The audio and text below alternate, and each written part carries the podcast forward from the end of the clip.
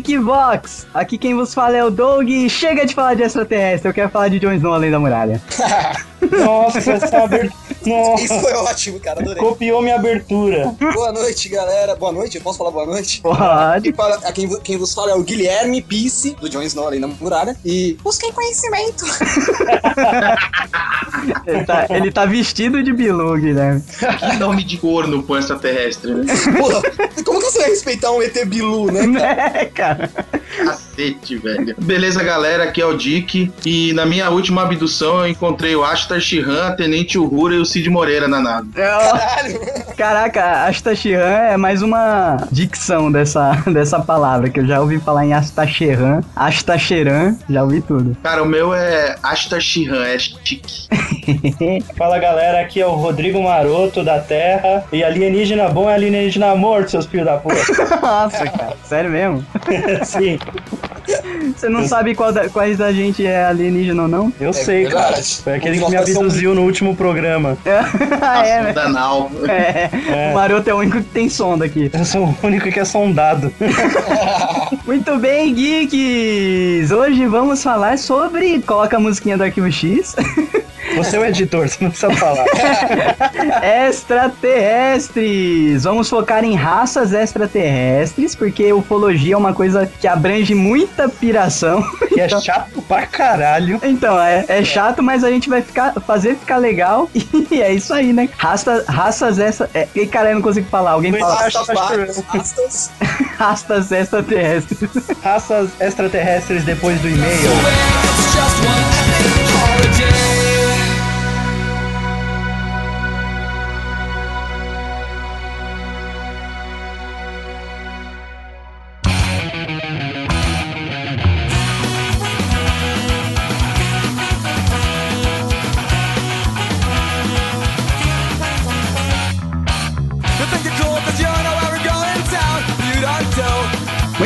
Marotinho, mais uma semana se passou aqui no Geekvox e esse feedback é especial. Temos um convidado especial pra ler os e-mails com a gente. Olha aí, eu, eu não colocaria como especial, né? Já é de casa. Fala aí, galera. Tá começando mais um feedback. Aqui quem nos fala é o Léo. E o Bom Senso morreu quando o ouvinte copia o dono. Muito bom. Clássico essa do Aqui quem Douglas. nos fala. Do É? século XVII. Pô, tem que falar alguma coisa que fique gravada na É, o- mente. é a, única, a única parte formal, né? Do. É, o resto é só cagação de regra. É isso aí, o Geekvox número 35, A Morte do Bom Senso foi um sucesso, maroto. Sucesso! Bateu todos os recordes de Os três audiência. recordes, né? De download direto, de download via iTunes e de escutar no, no player, né? No pop-up. É. Não, não download via iTunes, né? Porque o feed ele pode ter outros tipos de agregador de feed, né? Então, mas é feed, download e play direto. Bateu todos os recordes. Sabia disso, Leozinho? Não, não sabia. Você, já, você já escutou esse podcast, Léo? Ah, escutei um pouco. um pouco, né? É isso aí, antes dos e-mails, que novidade que a gente tem? A gente tá no, no aguardo do prêmio Top Blog, né? Que a segunda, dia 10 agora, sai os, os 100 melhores 100 colocados. finalistas, isso. Aí, que- aí começa uma segunda fase. É importante lembrar pro Geek que nessa segunda fase zeram-se todos os votos. Então quem votou na gente pode votar tudo de novo com todos os mesmos e-mails e tudo mais. Exato, isso se a gente passar. Cara, se a gente não passar, meu, eu vou descontar no Léo. Nossa. É então, por favor, aí. vamos votar, gente. É, nunca mais vai participar de um Geekbox, o Léo. Tá na mão de vocês, jogamos a responsa pra cima dos ouvintes.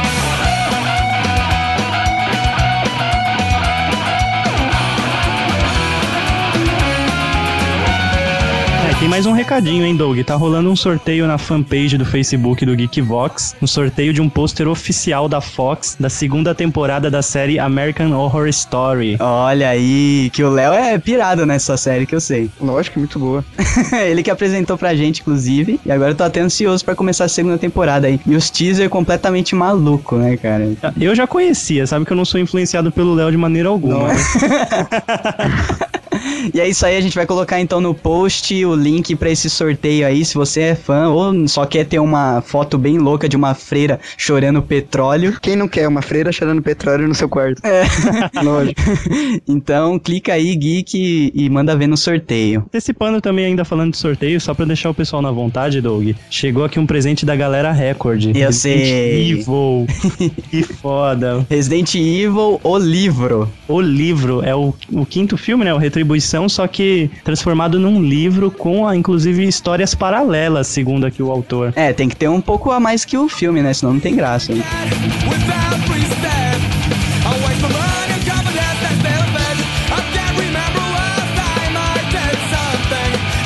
Então, galera, mais uma novidade no nosso blog, que agora a gente tá com um ranking dos melhores leitores, que é um ranking que mostra o seu nível de interação com o Geekvox. E quem tá, quem tá em primeiro neste momento é um tal de Lucas Cachone, que eu acho que nunca mandou feedback pra gente, mas tá disparado na frente com 461 pontos. Em segundo tá aí. você, Léo. É, não deu. O cara é muito frenético.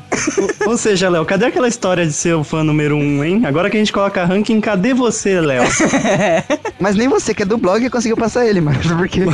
Então, mas a, a gente entrou só pra, só pra aparecer no ranking mesmo, Léo. A gente não pode ficar é, logado, senão aí que a gente vai avacalhar mesmo o ranking. Pô, eu esqueço o logado ali, mas por vias das dúvidas, tira eu e o Douglas do ranking, o resto é lucro. É, muito bom. Então você pode entrar lá no Geekvox, você vai ver a barrinha no rodapé, clicou em leu ali, ativa o seu Facebook. Tudo que você fizer, é, comentário, dar curtir nas nossas nossos artigos, visita tudo, você ganha pontos e Você- quem, quem sabe a gente não usa esse ranking um dia, né, Maroto, pra dar uns prêmios aí, dar uns bônus. Cara, eu diria que muito em breve vão rolar prêmios vinculados ao ranking e a gente consegue separar lá por semanal e mensal, hein? Então vai ser uma coisa não, bem não, é dinâmica. men- mensal e geral. Quer dizer, é mensal Piada. e geral, é verdade, desculpa. Então todo mês zera esse ranking, começa de novo, mas o geral acumulado fica lá pra quem quiser ver. E é isso aí. Vamos para os e-mails.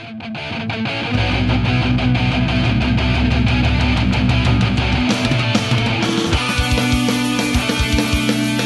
Muito bem, maroto. Aqui o Rafael Davante, que é nosso amigo, que gravou o RPG com a gente. Gravou o Geekbox de RPG com a gente. Mandou um feedback aqui frenético, que ele gostou bastante do Geekbox de 16 bits e do da morte do, do bom senso. Vamos ler aqui. Ouvi o GV dos games 16 bit e gostei muito. Com certeza vocês cobriram grande parte dos melhores jogos da nossa infância. Vocês são foda. Aê! Olha aí. Muito bom relembrar altos flashbacks e graças aos deuses temos os emuladores. É verdade. Vou citar só alguns que não foram mencionados e que merecem. Cool Spot, aquele que Nossa. você era a bola vermelha do 7-Up, lembra? Quando eu li o e-mail do Rafa, é sério, eu quis fazer o suicídio do Didi por não ter falado de Cool Spot. Cara, Era- não lembro. Você não lembra? Era um jogo em que ele era um MM vermelho de óculos Ray-Ban. tipo, Ah, caraca, velho. E, cara, a- a- o cenário era muito lindo, assim, era no nível quase de Donkey Kong, cara. E era muito 3D e tinha uma tela que eu lembro até hoje, que era tipo Tron. Era um Nossa. ambiente no espaço, tudo escuro, e o chão era todo de quadrado, assim, brilhante, e você dirigia uma moto que também seguia o desenho dos quadrados só, tipo Tron na caruda de pau. Que foda, eu lembro desse personagem, mas eu não joguei o jogo. Mas eu lembro dele, deve ter visto em alguma revista, alguma coisa. Você já jogou, Léo, esse Cool Spot? Não, porque como vocês ficam me zoando, eu sou da geração de 95. então, eu só vou jogar Neymar. 10, só vou 10% do que vocês falaram e eu sei. Deuse. Você conhece esse, mano? Deuse não. É, o OZE. Um que você era uma gosma verde que se arrastava pelos cenários. Caraca, o Rafael tá muito old school, né, cara? Sem falar nos Mega Man. Inúmeras horas de diversão, desafios e adrenalina. A gente não falou de Mega Man, né, cara? Verdade. Inclusive, eu- cara. Pode separar um programa só de Mega Man, né? É, porque tem muito, né, cara? Inclusive, eu baixei ele pro Wii aqui, no- lá no Virtual Console, dos, que dá pra pegar joguinho clássico. E, meu, o jogo é muito difícil, velho. Você vai jogar esses jogos antigos hoje em dia, fala como que... Você não consegue nem pular de uma plataforma pra outra É, sem cair. sem cair, cara. É muito difícil. Eu não passei nenhum mestre, sabe? É daquele que você escolhe qual mestre que você quer pegar primeiro. Aham. Eu sempre ia é- em cima do, do cara com a tesoura na cabeça, que era o que eu conseguia espancar de primeira. Importantíssimo citar o Sonic 2 e Knuckles, aquele cartucho que acoplava em cima. A gente falou disso, eu acho, hein? É que ele adiciona sobre as esmeraldas. Isso, virava um Transformer. Que você tinha que pegar incríveis 14 esmeraldas caóticas e virar um Hyper, Hypersonic, é isso? É, Hypersonic. Sem memory card, geração Neymar.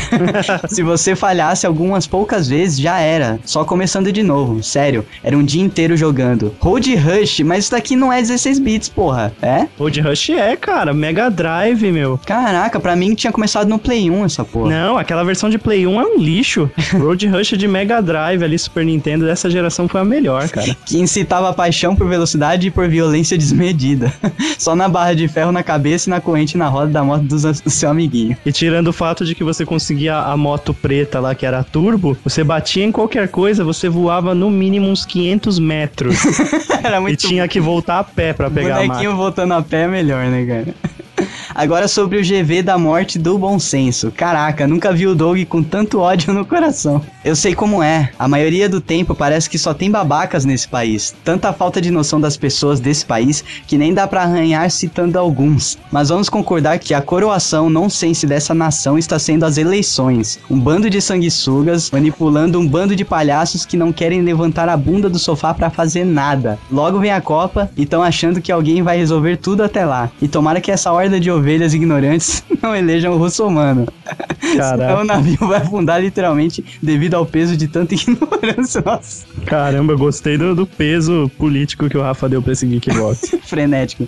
Bom, antes de me despedir, quero fazer uma observação rápida sobre evento muito marcante citado nesse Geekvox. Na verdade, eu tenho um recado, uma mensagem de afeto para o Dick. Aquela piada interna que vocês fizeram lá, né? Dick, eu sei que depois daquela tarde fria e sinistra, Santo Antônio se, se compadeceu pelo seu sacrifício. Todos nós respeitamos muito sua bravura e fibra. Obrigado. Abraço, Geeks.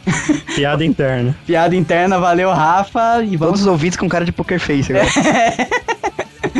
vamos lá pro próximo, do Marcelo Salles.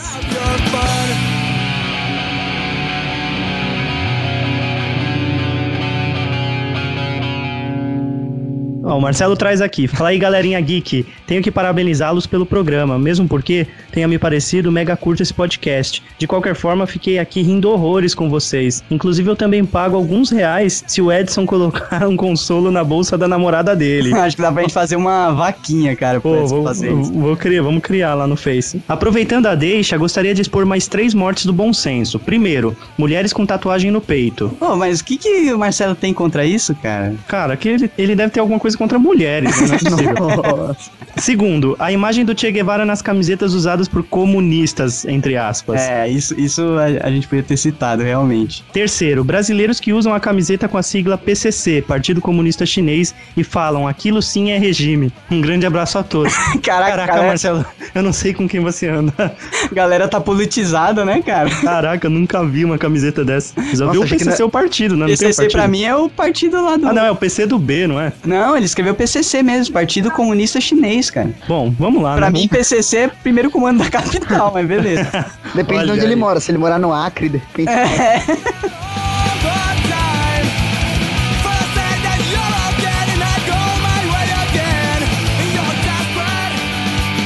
um e-mail aqui da Amanda Aparecida Rodrigues dos Santos. Eu falo o nome completo pra pessoa poder achar a Amanda no Facebook depois. Vários stalkers atrás da Amanda. Olá, galera geek. É a Amanda mais uma vez. Desculpa o atraso, estou aqui para falar do Geekvox 34, ação e aventura em 16 bits. Parabéns, Doug, Fábio Zonato, Dick e Maroto. Podcast muito bom. Eu jogava Aladdin, Rei Leão, Power Ranger, como era horrível enfrentar o boss da fase e não conseguir acertar a sequência para se transformar. Ela traz aqui Boogerman, também era muito legal, um Oh, super-herói que come pimenta e solta uma rajada de fogo que era muita viagem. Sobre o Geekvox número 35, a morte do bom senso, realmente tem muita gente folgada, principalmente metrô e ônibus. Já decidi que quando ficar velha, vou aproveitar a passagem de ônibus de graça para pegar um ônibus e sair sem rumo de terminal para terminal só para ficar rindo das pessoas de pé no ônibus. Nossa, cara, vai Ai, ser que aquelas mancada, as velhinhas troll, né, velho? Ela é completa. Propaganda eleitoral do Pokémon, que, que isso, também já ouvi com o tema do Dragon Ball. Ó, Nossa, cara, tinha que ter mandado esse link pra gente. Dragon Ball eu não conheço, pô. Manda aí, o Dragon mano. Ball eu vi, muito bom também. Muito Olha aí o legal. Léo, fã número um e cadê os links, né? Cadê? Deixa ele. Parabéns de novo pelo podcast, vocês são muito bons. Olha aí. Aê, valeu, Amanda. E agora a gente tem que dar o parecer do Léo, que não tá nesse feedback à toa. Manda aí, Léo, começa a ler o e-mail que você tava escrevendo pra gente. Se for É. longo, a gente vai te derrubar da chamada, Léo. É, né, se cair eu já sei. É, eu não dei o feedback ainda do 34, da Aventuras. Eu ainda tava escrevendo essa parte, mas bem. Aventura 16 bits, é, É. mesmo, né? Você que é da geração Neymar, o que você jogou lá do que a gente falou? Ah, muita coisa. O Aladdin eu joguei bastante, o Rei Leão, do. o dava um rugido, o inseto virava, né? Era muito bom. cabeça, era muito bom. ah, eu lembro do Bart, lembro de vários, né? Tudo bem que eu sou da geração 95, mas algumas coisas a gente acaba lembrando. Ma- mas a parte que. Aí ia ficar até. Aí coloca, você pode colocar aquela musiquinha de fundo triste, né? É, agora coloca a musiquinha de fundo triste, porque a parte do Geekvox, vocês falaram de terminar. Se faz diferença pra um, pelo menos já vale a pena. Então já faz a diferença pra um. Ah, Porque- Olha que bonito. É, aquela a musiquinha bonitinha agora no fundo. Eu fosse um depoimento, aqueles de final de novela, né? Aí, aí vocês fazem mesmo, realmente diferença. Valeu, gente. Vocês trazem bastante alegria, não só pra mim, um monte de gente que eu converso. É, é muito legal. Eu fiquei est- estressado no trabalho esses tempos aí. A única coisa que relaxava era sentar. Vamos sentar agora, vamos ouvir um podcast. Conseguir dar risada. É muito bom. Então vocês têm que continuar fazendo sim. E né, tá crescendo. Cada vez mais a gente mais ouvir, mais gente vai fazer diferença na vida de mais gente. Valeu, Léo. E é isso aí, galera. Então, sigam a dica do Léo e espalhem o Geekvox. Pra, quanto mais gente conhecer, melhor vai ficar o programa. É isso aí. Agora vamos lá pro Geekvox de raças extraterrestres. Você sabe que o Mario tem um alienígena, né, o Léo? É, eu não, eu não sei, ele, ele tem vários problemas. Como é que é? Alzheimer juvenil. É, então, eu não duvido de nada mais. É, ele foi nosso convidado especial pra falar do outro mundo. Ah, como é que ele veio de lá, como foram as coisas. Exato. é isso aí, galera. Geekvox sobre raças extraterrestres.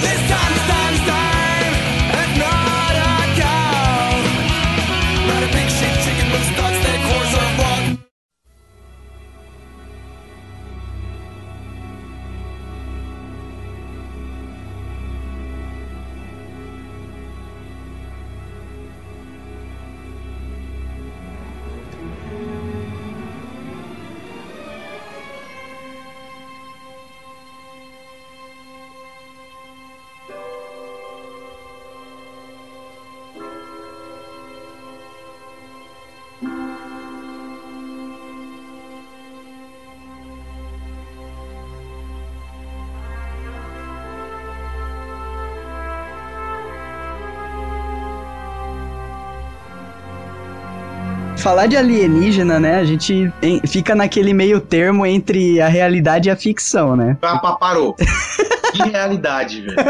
Peraí, não, não, não. Pera, pera, tem realidade nisso sim. Tem sim, cara. Somos bilhões de planetas nesse universo. É muita paldurecência achar que só tem agente de vida inteligente. Não, não é nem isso. Tô Não falando. tem nem agente de vida inteligente. Esse é o problema. Não, mas fa- falando de é, visitas de raças extraterrestres, né? Quando se fala extraterrestre, então quer dizer que é galera que veio pra Terra, pelo menos, veio de fora pra Terra. Não tem aquela, aquelas desenhos que a galera encontra da- do pessoal da antiguidade que retrata seres como se fossem alienígenas? Cara, outro dia eu abri um paintbrush e tinha um desenho lá rabiscado. Só podia ser de um alienígena, cara.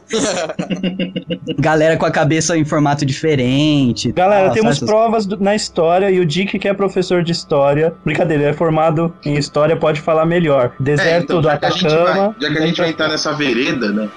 Então a gente tem, tem algumas estátuas, algumas iconificações de deidades aí pela antiguidade que fazem referência, se você quiser ver a referência, óbvio, né? A Dick, seres alienígenas. Dick, eu te interrompo com uma pergunta. Eram os deuses astronautas? Ah, nossa. Pergunte isso a Eric Von Daniken, não a mim. Cara, esse é o livro barra documentário mais brisa e mais legal que qualquer geek pode ler. É, mas é, é daí que eu tô puxando isso mesmo, né? Porque tem muitas coisas que a, a história não desvendou ainda, né? Como sendo de pessoas daqui da Terra, né? Tem muito. Até conhecido conhecimentos de, de civilizações antigas, muita, muitas pessoas acham que vieram de extraterrestres, né? Implantado ou Cara. passado de bom grado, Cara, alguma coisa. É, It's known, it's known. Quem assistiu Stargate sabe que o povo do Egito é todo baseado no Stargate, cara. Então, Maroto, se eu te disser que tem uma lenda suméria que é pior. Caraca. É, se você Peraí, os é- sumérios são mais ou menos da mesma época, ali daquela região da, da Mesopotâmia, ali, não, onde seria o Iraque hoje em dia, né? Sim. E tem uma lenda dos, dos sumérios que são os Anunnaki. Vocês devem ter ouvido falar, se vocês são fã do Von Däniken, ele adora falar desses caras. Sim, é uma das mais famosas. My God, he's talking. Queria citar um, um discurso do, do Stephen Hawking que saiu hoje na internet. Não sei se vocês viram no TED. Saiu hoje? É, não, não saiu essa semana, desculpa. É hoje.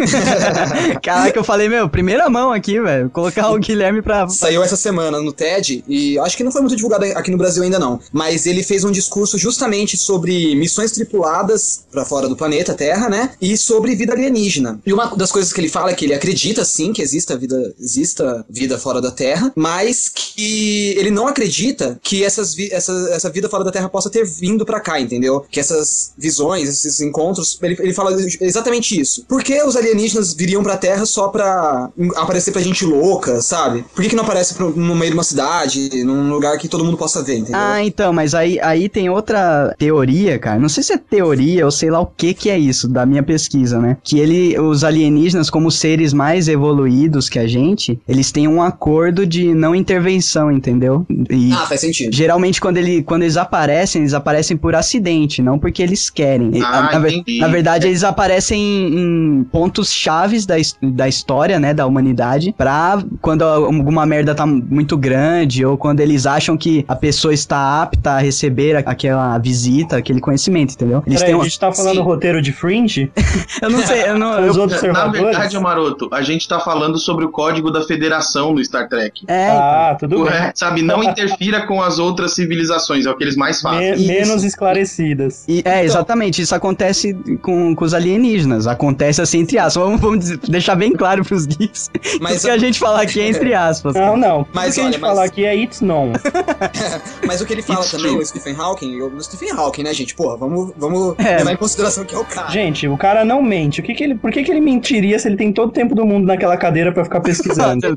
Tava esperando o maroto, cara. Isso, ele cita isso, Maroto. Ele cita isso. Ele fala assim: uma das minhas dádivas é não poder me mexer, então eu tenho tempo demais pra pensar nas, nas teorias. E ele fala que sim, deve existir vida alienígena, mas que ele não acredita que exista num, num espaço muito grande, de anos-luz ao nosso redor. Ou, ou que as raças têm uma duração muito curta de vida, que elas demorariam demais pra chegar aqui, ou até a gente descobrir sobre elas, elas já se extinguiram, sabe? Porque tem esse- essa, essa questão de espaço e tempo se unindo quando você fala de anos-luz, né? Sim, claro, mas aí ele também tá, tá querendo dizer que a raça humana também não vai durar muito, né? Ah, mas- Exatamente. Não, na verdade, Maroto, ele tá partindo do princípio do que a gente tem de conhecido pela física, de que não é possível se viajar acima ou a velocidade da luz. É, Sim. sempre 1% abaixo, né? 0,0001%. Ele tá se baseando de que como a gente não consegue ultrapassar a velocidade da luz nem viajar nesse, nessa velocidade, não haveria ET vivo pra chegar aqui a tempo, né? Exatamente. Exatamente. Pode até mandar uma nave autônoma, mas não teria alienígena nem a raça inicial viva o suficiente pra dar continuidade nesse contato. Pô, mas até aí a coisa do espaço-tempo é uma, uma parada tão relativa, né? Que É, é, a pra Alex gente. Douglas jogando frase solta Não é, demais. não Não, é. não, é 100% relativo. O Douglas tem 100%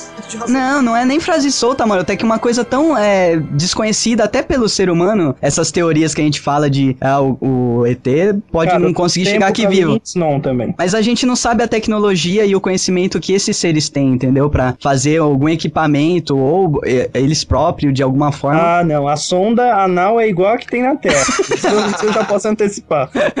Isso você já sabe. My God, he's talking. É, que assim, a gente especula sobre É, é, civilizações alienígenas visitando a Terra partindo do princípio que os nossos conhecimentos de física estão todos errados. É, né? Estão, Ponto. estão todos aquém do conhecimento deles. É, né? aquém A do nosso nunca- conhecimento. Não, aquém do conhecimento deles, porque a gente nunca pressupõe que o nosso conhecimento é maior do que o deles. A gente sempre pressupõe que o conhecimento deles é muito mais evoluído que o nosso. Assim, Ah, é que a é. gente sabe tão pouco, né, meu? Que acho que qualquer um. É porque a gente não conseguiu nem é, mandar um cara pra lua, né? Porque a gente sabe que é mentira aquela merda. Então, então, então, né, quando se a gente fala em um extraterrestre aqui, quer dizer que eles estão muito mais evoluídos que a gente, né? Ah, pensa em termos práticos, bicho. Tipo, o cara veio do outro lado da galáxia pra cá, É, e chegou aqui vivo, inteiro e em tempo recorde. Mano, a tecnologia do cara é fudidamente muito maior que a minha. Aí ele merece dominar o planeta. Aí eu já falo, não, fica aí, meu. Senta no é. meu lugar da E a, poltrona. teo- a teoria diz exatamente isso, que a pessoa, que a pessoa, que esse ser é tão evoluído que ele tem a, a decência, né, ao contrário do que o ser humano faria, ele tem a decência de não interferir na nossa evolução, entendeu? Ah, sim, mas a gente, é, antes de entrar assim no, no quesito mesmo em si específico do- dos, dos extraterrestres, a gente tem que pensar uma coisa também que eu acho que é até uma coisa que prejudica quando a gente vai pensar em ufologia, em ET e tudo mais, é que acaba se misturando demais o, o quesito tecnológico com o quesito espiritual, né? É. Você, você vai ver as raças, você começa a pensar assim, ah, mas ele pode ser de- feito de uma outra matéria. Ah, tipo, tem gente que fala que os anjos são ETs, sabe? Então é, é, é muito difícil você ter, ter um conhecimento e tentar definir ele tecnologicamente e fisicamente pra algo que, que pode ser de uma matéria que a gente nem conhece a matéria. A gente liga muito a tecnologia por causa dos discos voadores, né? Sim. Que são recorrentes na história da humanidade, inclusive é, são desenhados em paredes, em documentos antigos, e daí a gente acaba ligando a tecnologia por causa desses equipamentos, né? Mas também tem relatos dessa parada que você falou de é, anjos talvez serem alienígenas em outras formas, formas. Até de Jesus Cristo ser alienígena. Eita, olha aí a polêmica. Cara, eu acho que o mito. Cara, isso aí é. não- Eu não vou nem entrar nesse assunto porque tem pelo menos umas cinco culturas da antiguidade que tem um ETzinho desse aí, igual Jesus. Cara, Tá vendo? só en- entrar no mérito que Jesus existiu já, já é uma, uma viagem tão Já tá doida. comprando Não, peraí, maroto. Não, peraí, maroto. o Maroto ele já quer causar, né? Não, Ele quer causar, não, porque que Jesus existiu historicamente não há dúvida. É, exato. Mas que ele fez o que fez aí é, já é uma, uma coisa. Então, ele até existia, mas que ele sabia fazer a Genkidama aí é outros 500, né? É isso, é exatamente, exatamente. My God, he's talking. O Dick tinha puxado Anunnaki e eu vou dar uma breve, breve excitação aqui dos Anunnakis. Mencionados pela primeira vez nas tábuas cuneiformes sumérias. O Dick tava falando. São descritos como seres de crânio grande, alongado, grandes olhos vermelhos e três protuberâncias na cabeça, semelhante a chifres. Medem entre 1,20 e 1,40. Era a esposa de quem no, no Antigo Egito que tinha que tinha cabeça alongada, que, que você pode até ir no museu e ver o crânio dela, ela tinha cabeça alongada. É a existe- Nefertiti, né? O busto de Isso, Nefertiti. exatamente, exatamente. E existem algumas, algumas culturas antigas, bem antigas mesmo, que você encontra vários crânios na África, principalmente, com a cabeça alongada, cara. E é uma coisa bizarríssima. É, reza a lenda que o- os últimos que acharam foram os chineses. Eles acharam esse tipo de. É um, um ser bem pequenininho, assim, com o tamanho de uma criança, vai de 4 anos, e com, a com o crânio bem alongado. É o e, Bilu, cara. e reza a lenda que os chineses enco- encobriram a- essa descoberta, falaram que era uma espécie extinta de macaco lá, qualquer coisa, e abriram uma agência secreta só pra investigar isso aí. É, mas assim, precisamos tomar cuidado com esse tipo de especulação. A gente tá no Geekvox, cara. É, não, mas é que assim, muitos símios, principalmente os gorilas, têm esse formato de Tem. cabeça, Tem, tem. tá? E tem algumas tribos da África que o pessoal achava que era por causa dos alienígenas e era por causa dos gorilas, que eles pegavam algumas crianças da tribo, enfaixavam a cabeça dela pra cabeça ficar alongada. Nossa. E a criança era o deus gorila, e nego já tava falando que era ET. Então tomar cuidado. Essas cabeças humanas alongadas, inclu- inclusive dessa esposa desse. que eu não consigo decorar o nome Ah, dela. é, o desenho é enfaixado a cabeça mesmo. Exatamente. Então, é, tem alguns que derrubam a teoria de que ela pudesse ter um, um consanguíneo extraterrestre, justamente falando que ela fazia parte desse, dessa, dessa cultura de se enfaixar a cabeça com muita força desde pequeno, pra cabeça crescer alongada e esquisitona mesmo. Isso, e o Anunnaki, lembrando que é da forma humanoide, né? A gente vai começar primeiro pelos humanoides, que é a galera que tem vários membros, pelo menos, parecidos com o que a gente tem, né? É mais ou menos a ideia de cabeça, tronco e membro. Isso, membros, exato. Ah, a- a- as raças mais conhecidas, é, inclusive o Instituto Brasileiro, que é o do, do Bilu, eu tô por aqui, gente. Instituto Brasileiro de Whatevologia.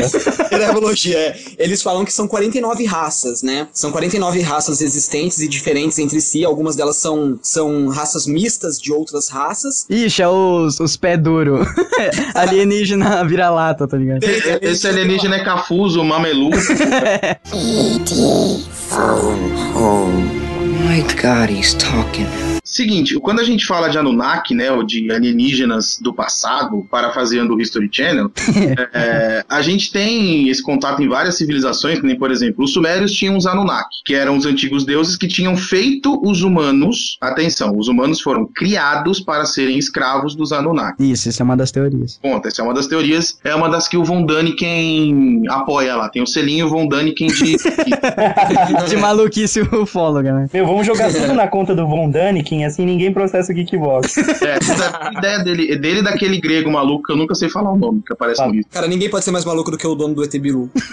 Capaz. Então a gente tem, por exemplo, ali na- nessa região antiga tem os egípcios, né? Que eles tinham muita influência dos deuses que vinham dos céus e uma relação muito forte com a, com a constelação de Órion. Tanto que dizem que a formatação das três pirâmides ela casa numa certa época do ano com a constelação de Órion, lá com cinturão, as as- famosas três Marias, né? As estrelas ficam em cima. Alinhadas com o topo das pirâmides. Eita. E, bom, aí se a gente subir um pouquinho, os babilônios também tinham bastante influência, mas já por causa dos sumérios. Os hindus, cara, na Índia é foda, velho. Os indianos têm uma piração com esses deuses ETs aí, que é uma coisa de louco. Mas é na pegada Anunnaki ainda? Não, é outra pegada. Cara, é na pegada de carruagem de prata que voa no céu, cara. Sério. Sério, cara, tem descrição perfeita de OVNI, de batalha de OVNI, Nossa, cara. escrita no livro sagrado dos caras, que agora não vou lembrar o nome nem a pau.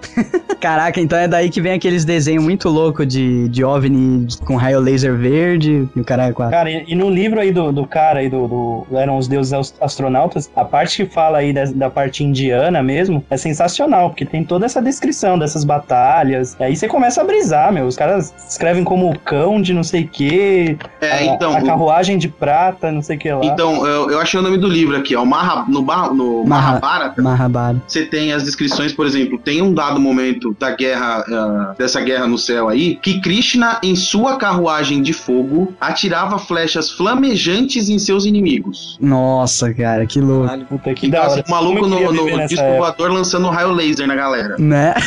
Krishna era um Anunnaki, então. Na verdade, ele. É, pode ser. Pode ser. Na Índia eles tinham outro nome, né? Não era o Anunnaki, mas era da, da mesma pegada. Será que as vacas têm a ver com isso aí? Na verdade, a questão das vacas é que quando Krishna nasceu, né, quando ele veio pra Terra, quando o Vishnu veio pra Terra na forma de Krishna, ele ficou, ele foi cuidado por pastores, né, de Ah. vacas. Então ele se escondia no meio das vacas para que o tio demônio malvado dele não o matasse e arrancasse o universo que ficava escondido na garganta dele. Olha aí, cultura. A gente vê por aqui. Lá. Ácido, a gente vê por aqui. God, he's talking. Os Anunnaki, cara, a- o ET de Varginha é dessa pegada Anunnaki? Não, o ET de Varginha ele é um Grey. Ele é um Grey, né? Só que Ele é, ele é uma sub-raça de Grey. só que ele, só que ele tinha os chifrinhos que o Anunnaki tem, né? Sim, mas o, o, o Grey, eles são. Eles têm várias sub-raças, né? Tem várias misturas que podem sair do Grey com outros, com outros alienígenas. O Grey é o, é o mais misturável do- das raças. Por isso que é a raça mais famosa. O ET que você conhece, o clássico ET cabeçudo com os olhos ovalados e tudo mais, ovais, é, eles o- são, eles são o, o Grey. Isso. Essa é a raça Grey. não, Ele o, fica- o- o Grey é o pop, né? O- é o pop, é isso. Então, vamos, vamos partir pros Grey, então, que são os popstar do, dos extraterrestres? É, inclusive, falando em Grey, eu tenho um filme pra recomendar que é excelente, cara. Eu ri muito, eu chorava de rir assistindo esse filme. Ele Qual chama Paul Mar o Marte ataca. Não, não. É Paul o Alienígena Fugitivo. Nossa, cara. São dois nerds ingleses que estão fazendo. Eles vieram para os Estados Unidos, alugaram um, um trailer, né? Pra ir numa convenção de quadrinho. No, no meio do Arkansas, lá, do, do, do meio dos Estados Unidos, ali no miolo. E eles encontram uma van preta tombada e dentro dela tem um alienígena chamado Paul. E eles viram mó friendle do alienígena, velho. É muito legal o filme. Você Bom, pra quem, caga pra, de pra quem quer conhecer o, o Grey mais, mais fácil de se encontrar aí, o Grey que a gente tem é, de fácil acesso é o do American Dad, né? Aquela, aquele desenho. Ah, que é. tem uma família e eles têm um ETzinho de estimação. Ele é um Grey. Ele é o clássico, né? Inclusive aquele lá da, daquela suposta autópsia lá do Fantástico. Sim, é um Grey também. É um Grey, né? Então, aqui eu tenho uma descrição meio básica internetes do projeto Portal. Projeto Portal, cara. Cara, eles são uma comunidade gigantesca. É assustador. Tem que dar uma pesquisada depois. Vou deixar o link. Você deixa o link na, na, na descrição aí.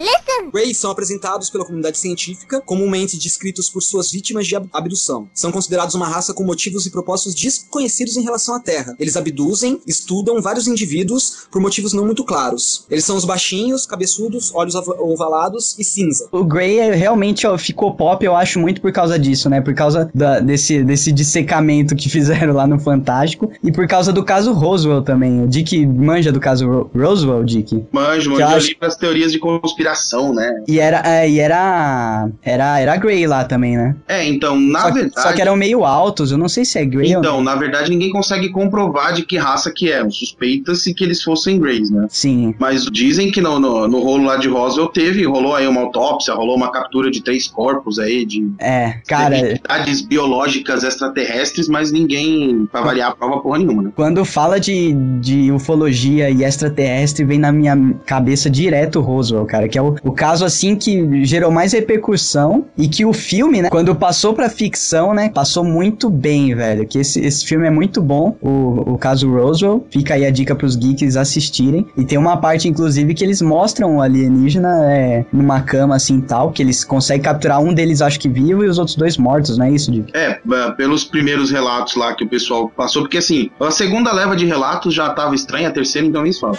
Mas pela primeira leva de relatos foram três entidades e um aparentemente estava vivo. Isso. E E não- agora sim, se você não cons- se você considerar um negócio aparente vi- aparentemente vivo, É. né, ele devia estar se mexendo bastante. Home. My God, he's talking.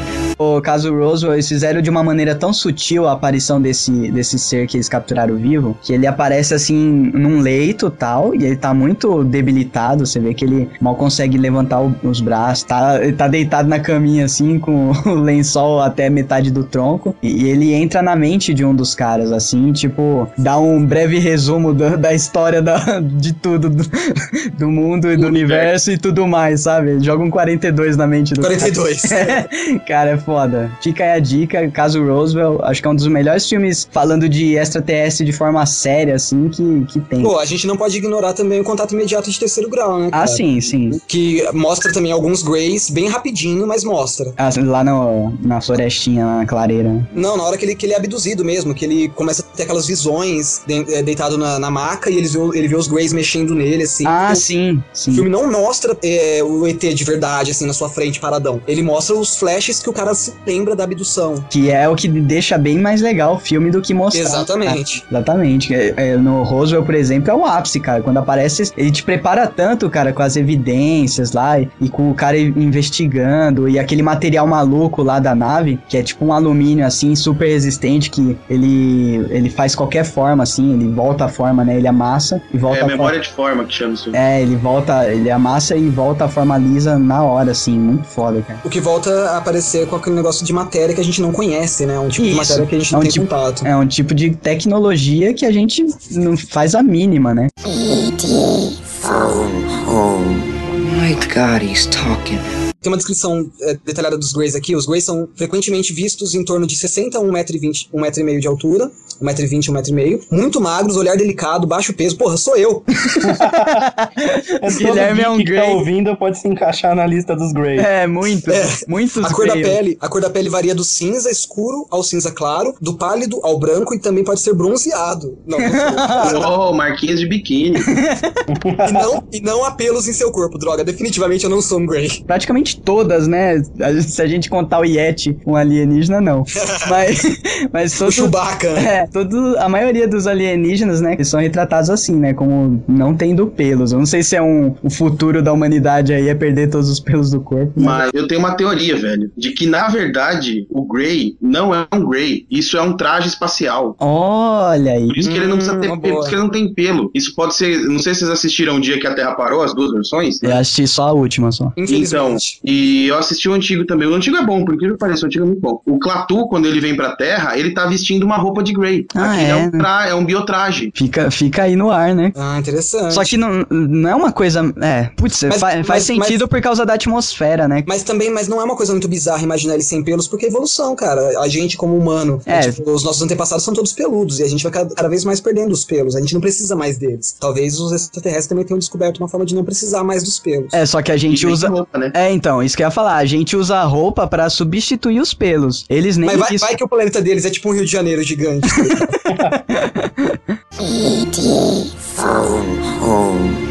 My God, he's talking. Vamos, vamos falar de Zeta agora? Vocês conhecem? O Zeta é uma sub do Grey também. Isso, é uma sub do Grey. Com as mesmas características, porém mais alto. Ele, então, eu acho que ele é aqueles do Inteligência Artificial, vocês lembram? sim, sim. Muito o que aparece no final, né? pra- Isso, é, aque- é aquele É que a, dá... a fadinha mágica que transforma o Pinóquio em.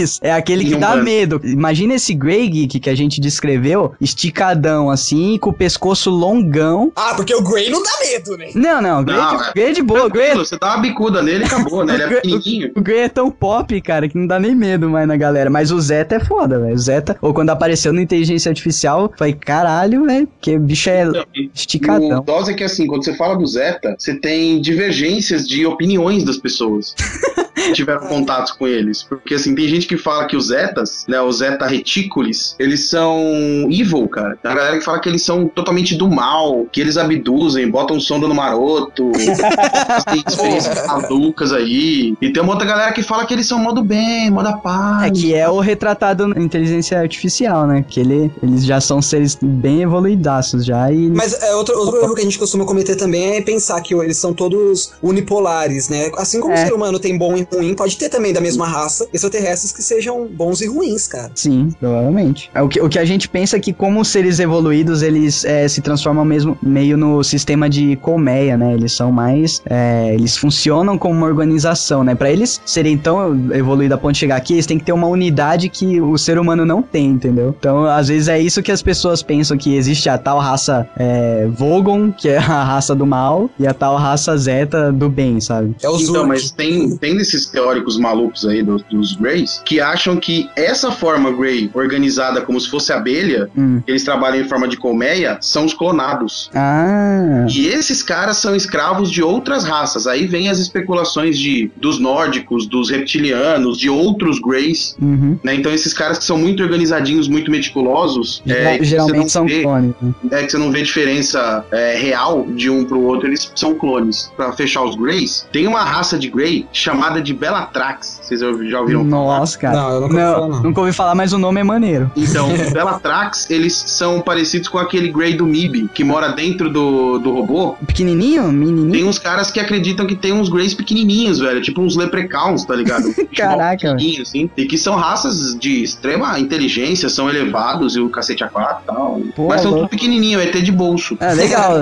Pocket. Se você tem um, um action figure de um Grey, então considere um Bellatrax. Né?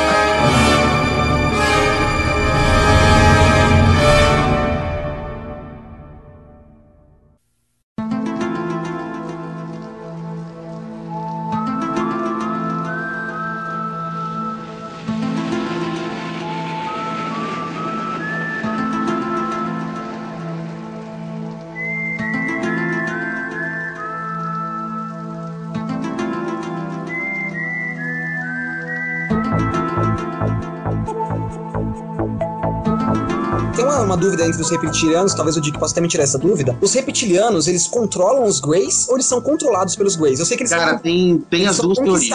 Tem as Ah. duas teorias, né? A Tem teoria, que, a teoria que, eu, que eu pesquisei é que eles são uma raça escrava. Então, tem outras teorias que dizem que eles são os escravizadores. Caraca, velho. Inclusive, tem aquelas teorias conspiratórias de que os reptilianos influenciam os humanos. E Ah, quem tem aquele acordo escuso com os humanos não são os Greys, são os reptilianos. Então, os reptilianos, eles se alimentam de humanos, cara, de acordo com todas as informações que você encontra sobre eles.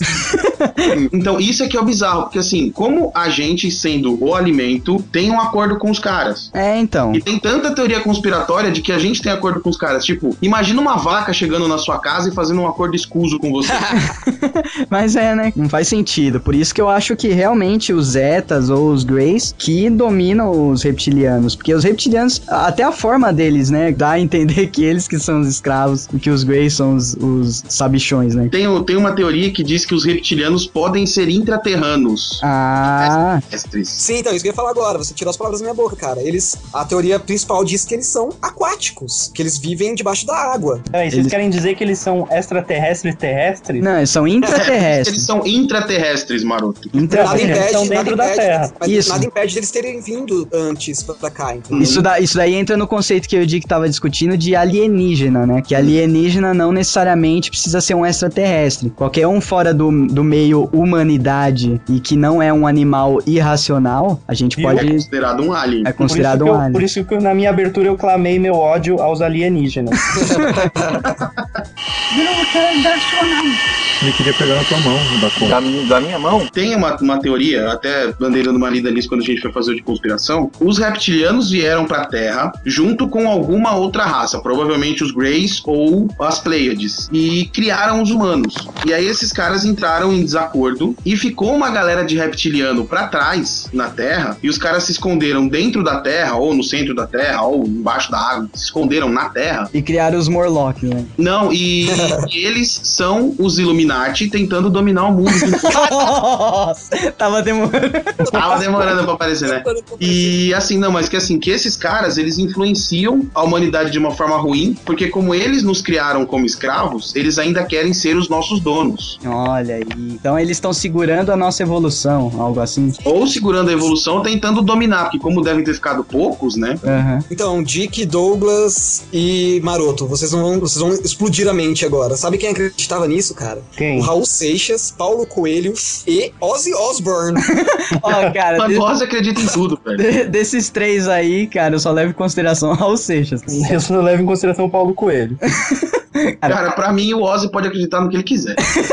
É, né? Tem isso. Três eram Depois... seguidores do Aleister Crowley, que além de ser uma religião bruxa do, do Aleister C, também acreditava em OVNIs e todas essas coisas que nós estamos discutindo aqui. Mas assim, a, a Golden Dawn era toda envolvida com, com as Pleiades, na verdade, né? Não é nem com os. A Golden Dawn tinha uma pegada meio de Heaven's Gate, sabe? Aqueles malucos que se mataram. Aham. Por causa do ZT, eles tinham uma meia pegadinha dessa que são os caras mais voltados pras Pleiades. O Raul Seixas deixava, September. deixava passar muito isso nas músicas dele, né? Essa, essas Sim. maluquices de. Ô, é. seu moço, Olha lá, ó o artista, ó o do artista. disco voador.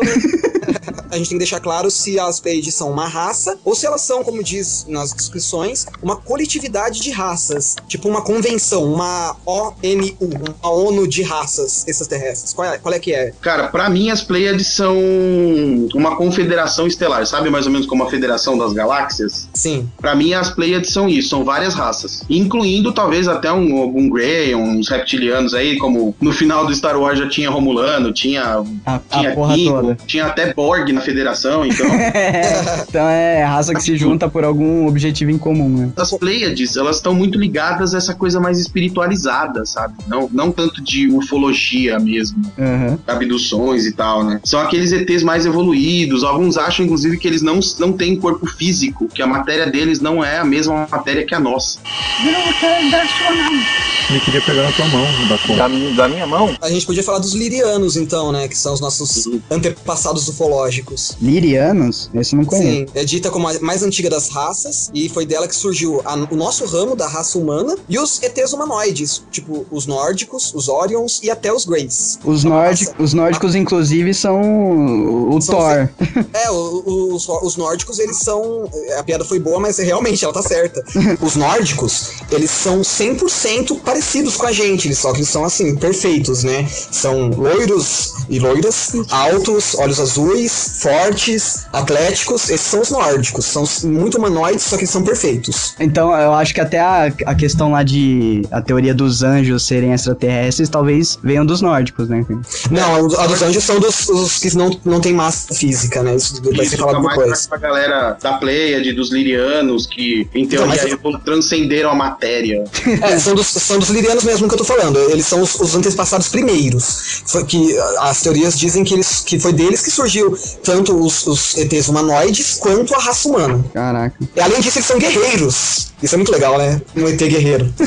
Um ET guerreiro que não tem forma, né? Os Hope americanos, né, o- os índios Hope, eles acreditavam que, é, no, que num dado momento aí vai chegar o, o grande guerreiro azul das estrelas pra elevar a, a consciência e a mentalidade mentalidade humana para um estado completamente novo. Então e isso tá. tem tudo a ver com esses caras aí, com os lirianos, com os, o- esses ETs sem forma. E tem muito, a, tem muito a ver com, com essa coisa da convenção de não interferência, né, também. Eles têm, têm a hora certa pra fazer a intervenção, né. Tem, tem, outro, tem outro tipo de raça aqui, vocês falaram dos nórdicos, mas tem a- uma teoria que falam que existem robôs extraterrestres, que daí são, em vez de escravos como a, a questão dos Grey Saurianos, é, são realmente de tecnologia extraterrestre, que eles são como se fossem os guardinhas, justamente pra galera não invadir a Terra, entendeu? Justamente pra não a- haver a quebra desse pacto de não interferência na raça humana. Os robôs são como se fossem os guardas que ficam vigiando aí o nosso espaço, de alguma forma que eles não possam ser vistos, mas que eles, eles que seguram a- as pontas aí até chegar esse dia dessa revelação aí. né? Ah, mas vamos pressupor que eles, que eles defendam todos os planetas que exista algum tipo de civilização, né? Porque É, sim. seria muita, muita prepotência achar que nós somos os que, que temos que ser protegidos, que Aham. nós somos os especiais, sabe? Entre todas essas raças. É porque essa ideia da, da proteção aí, se você pegar até o próprio. O dia em que a Terra parou, quando o Clatu chega na Terra, ele tem aquele robozão lá, maneirão, né? Que, É o Gort, né? Uma coisa assim. Isso, alguma, alguma coisa assim, que destrói qualquer tipo de agressividade e tal, não sei o quê. Então isso aí foi baseado nessas teorias, mas a teoria não é pra proteção da raça humana, é pra proteção do planeta. Isso, é, é, né? realmente Tá? é isso. assim, como no próprio filme eles citam, e os ETs citam isso, esses ETs aí, citam isso toda hora, a Terra é um planeta especial. O planeta em si é um planeta que pode abarcar formas de vida complexa, e não existem planetas assim tão facilmente É na, raro. na galáxia. né? Então, Ou a seja, a gente- caras é mais para o planeta. É, e, a, ge- e a gente tá, humana. e a gente tá atrapalhando, né? Por, isso que é, é, nessa teoria de não intervenção aí tem essa coisa. Tem o- os, os extraterrestres que falam, não, eles estão lá primeiro, e o cara é quatro, eles fazem parte do planeta, e são seres vivos que se formaram no planeta, a gente não pode chegar lá causando. E tem aqueles que querem invadir, né? Tudo nosso, essa porra é nossa e que se foda. E esses robôs foram criados pelos bonzinhos, entre aspas, para segurar os maus de invadirem. Cara, nessa pegada de, de ETs que nos protegem e que protegem a- a- o conhecimento da existência de outros ETs, tem os Sirius, que é uma, uma doideira, que eles são os golfinhos, cara. ah, Os, Zé. os golfinhos são os ETs, cara. São que estão aqui pra proteger a Terra dos outros ETs e proteger os seres humanos de saber que existem outros ETs. Então, os golfinhos são uma forma sutil que vive em nosso oceano, chamada Sirius. Isso aí, São- e esse É, foi criado pelo Douglas Adams, né?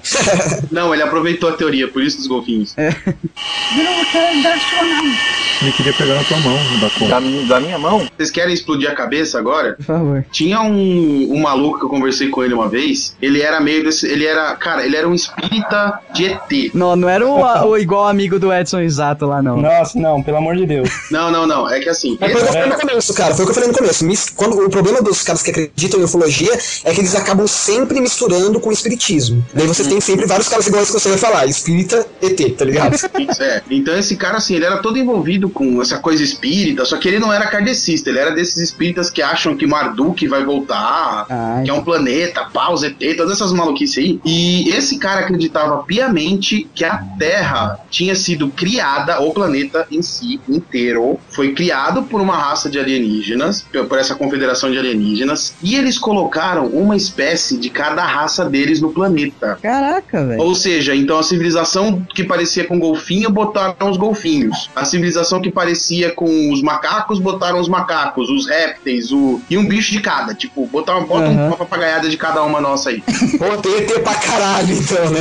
E como o- os ETs humanoides, que são os, os lirianos, eram os mais evoluídos da galera, então eles criaram o ser humano na semelhança deles. onde, onde a gente já viu isso, né? É, criaram os seres, os seres humanos na semelhança deles, na intenção de que essa raça tão animalesca quanto as outras conseguisse evoluir ao ponto de ter ciência de que ela deveria proteger as outras e manter aquela brincadeirinha que os caras fizeram. Olha isso, cara. Então, assim, viagem total. Eu falei, mano, o maluco misturou Gênese com ET, com a maconha desgraçada.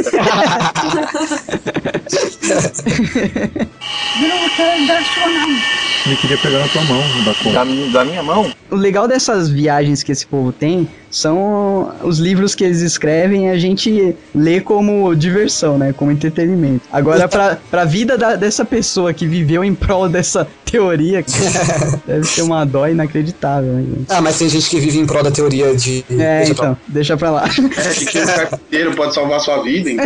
é, então. Cada um acredita no que quiser. cara. E você citou aí nessa coisa de dos animais, cada um ser um, um extraterrestre, e é uma raça de extraterrestre. O, a gente tem aqui a teoria dos monstros, né? Extraterrestres mons, monstrinhos, que tem desde os pequenos, aquele o alien, por exemplo, é um tipo de extraterrestre monstro, né? O alien, o oitavo passageiro. Uhum. E existem os monstros gigantes, ele, que inclusive aquela Kraken, sabe? Essa galera assim da mitologia podem ser baseados nesse- nesses ETs. O que é o Lula lá do Lovecraft, cara? Cthulhu lá? É o É. Cthulhu. Cthulhu pode, pode, também, pode também ser um, um alienígena gigante. Pô, quantas, quantas ah, referências a gente tem a lulas gigantes, né? Em, em diversas histórias, cara. Em diversas histórias da mitologia. Não, mas até aí já conseguiram localizar lulas gigantes, né? O problema é quando tem uma forma meio que é, quase pendendo pra humanoide. Sim, sim, mas são lulas gigantes monstruosas que eu tô falando. Não tô falando das lulas Ah, gigantes, tá. gigantes que já encontraram por aí. Ah, tá. Querem pegar coisa pior? Vamos, vamos fazer uma analogiazinha. Imagina pra um cara lá do século I, ele encontrou uma nave alienígena daquelas cheia de, de, de braço mecânico, estilo os pods do- da Guerra dos Mundos. Caraca. Ele não ia achar que aquela porra era uma lula? É, pode ser. ah, pode ser. Daí, Tem, por exemplo, ele acha um ET que tem. Ele acha um reptiliano. Um maluco lá do Egito, um sacerdotezinho egípcio, tromba com um reptiliano. Ele não vai falar que aquele maluco tem a cara de tartaruga? que é aquele deus Ele que vai, tem a, tem a vai cabeça falar que é um deus. É, vai falar que é um deus. Não, mas e, A cara de falcão, cabeça de falcão, cabeça de chacal. é, o Anubis, né, cara? Isso acontecia muito no antigamente, porque eles, a referência que eles tinham era os animais, né? Quando via. Mas isso, cara, a gente não precisa nem ir pra, pra cultura mainstream dos, dos egípcios. A gente vê os índios brasileiros mesmo. Tem várias divindades indígenas brasileiras, brasileiras assim, eu digo da América Latina, dos Uhum. índios aqui, que, que, que são divindades que só são explica, explicativas se você. explicáveis se você colocar elas comparadas com os extraterrestres. Mas é. E o esquema do, dos nórdicos que a gente, tava, a gente tava falando são do tipo incorpóreo. E eu tenho uma citação legal aqui do livro de Ezequiel, que é na Bíblia, né? Sim. E, e na Bíblia parece que tem várias referências, várias citações a esse tipo de, de ser, né? Tem sim, principalmente no Antigo, no Antigo Testamento. Isso, vou citar pra vocês. Seu aspecto era o de brandões acesos. Era como uma visão de tochas. Entre os seres viventes havia como que um vai e vem. Depois havia a claridade do fogo e saindo do fogo relâmpago. É como se fosse uma tempestade em forma de gente, entendeu? Cara, tem pior. Da- Continuando no livro de Ezequiel, não sei, ah, se eu não me engano é Ezequiel, que viu a carruagem de fogo. Ah, então. Ah, sim. Sim. A famosa carruagem. Que aí já é pa- passando pra Não, a carruagem é uma nave, velho. Ele Uhum. Descreve perfeitamente uma nave alienígena. cuspir no fogo, né? Tanto que a questão dos dragões também na China tem muito disso, né? Muitas pessoas acham que, na verdade, eram OVNIs né? numa dessas milhares de guerras que eles travaram aí na antiguidade. Ele queria pegar na tua mão. Da, mi- da minha mão? Tem essa coisa também da nossa tecnologia tá evoluindo e eles estão mais espertos na hora de aparecer, né? Porque vai o que um. problema é que a nossa tecnologia ela evolui de uma forma em que. Imagina que você é uma raça que quer algum recurso do planeta. Tipo, vamos, vamos pensar lá no Avatar. Eu sei que é zoado, mas tudo bem.